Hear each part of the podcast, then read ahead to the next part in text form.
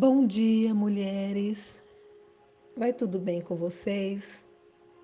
Sou Elis Sodré da EG Norte, moro em Palmas, Tocantins e quero deixar esta mensagem para vocês nessa manhã de sábado, o dia que o Senhor nos deu para compartilhar com as irmãs mensagens do coração da Divina Ruá para os nossos corações. Nesta semana, ainda estamos a refletir sobre as mulheres que foram impactadas com a presença de Jesus registrada nos evangelhos. Recomendo que ouçam as mensagens da semana. As minhas irmãs EIG trouxeram palavras de libertação, de bênção, de gratidão, mensagens abençoadas que nos faz sentir quão preciosas são as horas na presença de Jesus. A mulher que escolhi para a nossa reflexão de hoje a sua história está relatada no Evangelho de Lucas, capítulo 7, de 36 a 50, e trata de uma pecadora que ungiu os pés de Jesus em um jantar em que foi convidado por um dos fariseus. Os fariseus eram os homens religiosos, legalistas e preconceituosos. Segundo a tradição da época, um convite para jantar na casa de um cidadão abastado era considerado uma honra. Mesmo não concordando com suas atitudes, Jesus aceitou o convite, pois aproveitava todas as oportunidades para demonstrar o amor de Deus para com os necessitados e necessitadas. Ao chegar na casa de Simão, reclinou-se à mesa. As mesas eram baixas, se posicionando de forma a deixar os seus pés para trás. Ao saber que Jesus estava comendo na casa do fariseu, uma certa mulher daquela cidade, que Lucas ressalta que era uma pecadora, e em outras versões vamos encontrar que era uma mulher de má fama ou ainda uma mulher prostituta. Não sabemos ao certo o porquê desse estigma, mas podemos imaginar quão discriminada e violentada era essa mulher.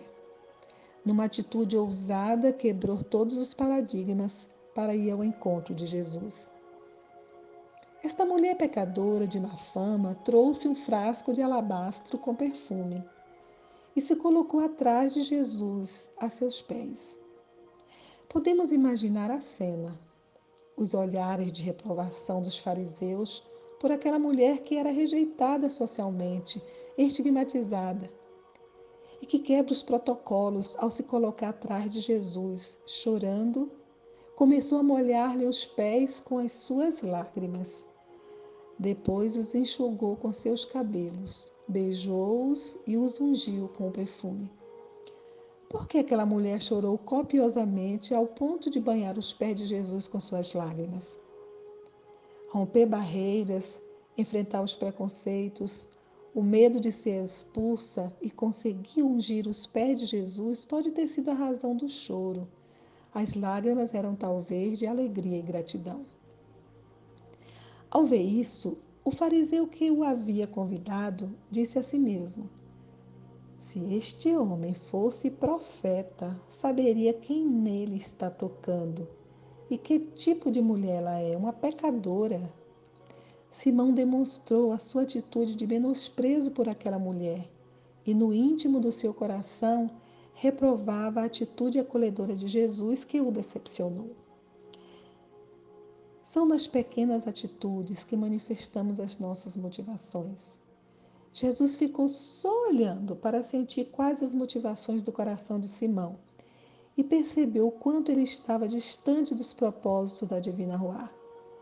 Para a mulher, Jesus era mais que um profeta, era o Salvador, o único que podia perdoá-la e purificar sua vida.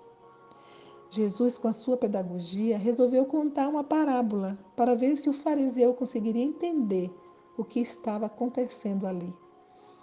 Na minha imaginação, Jesus deve ter assim contado até dez, respirado fundo e disse: Simão, tenho algo a lhe dizer. Dize, mestre, disse ele. Dois homens deviam a certo credor. Um lhe devia quinhentos denários e o outro cinquenta. Nenhum dos dois tinha com que lhe pagar, por isso perdoou a dívida a ambos. Qual deles o amará mais? Simão respondeu: Suponho que aquele a quem foi perdoada a dívida maior. Você julgou bem, disse Jesus. Com esta parábola, Jesus quis ensinar a Simão que reconhecer o perdão é o que produz o amor. Porém, não foi o amor que salvou a vida daquela mulher, e sim a sua fé. Em seguida, virou-se para a mulher e disse a Simão: Vê esta mulher?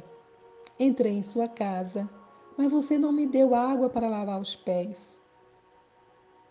Ela, porém, molhou os meus pés com as suas lágrimas e os enxugou com os seus cabelos. Você não me saudou com um beijo, mas esta mulher, desde que entrei aqui, não parou de beijar os meus pés. O beijo, também chamado em algumas versões de ósculo santo, é uma forma honrosa de saudação. Porém, beijar os pés era sinal de humildade da mulher e de honra para Jesus. Você não ungiu a minha cabeça com óleo, mas ela derramou perfume nos meus pés. Portanto, eu lhe digo: os muitos pecados dela lhe foram perdoados, pelo que ela amou muito. Mas aquele a quem pouco foi perdoado, pouco ama. Então Jesus disse a ela: Seus pecados estão perdoados. Oh, glória a Deus. Os outros convidados começaram a perguntar: Quem é este que até perdoa pecados?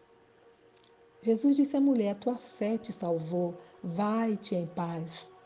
Jesus oportunizou àquela mulher um estado de permanente paz com a divina Ruá.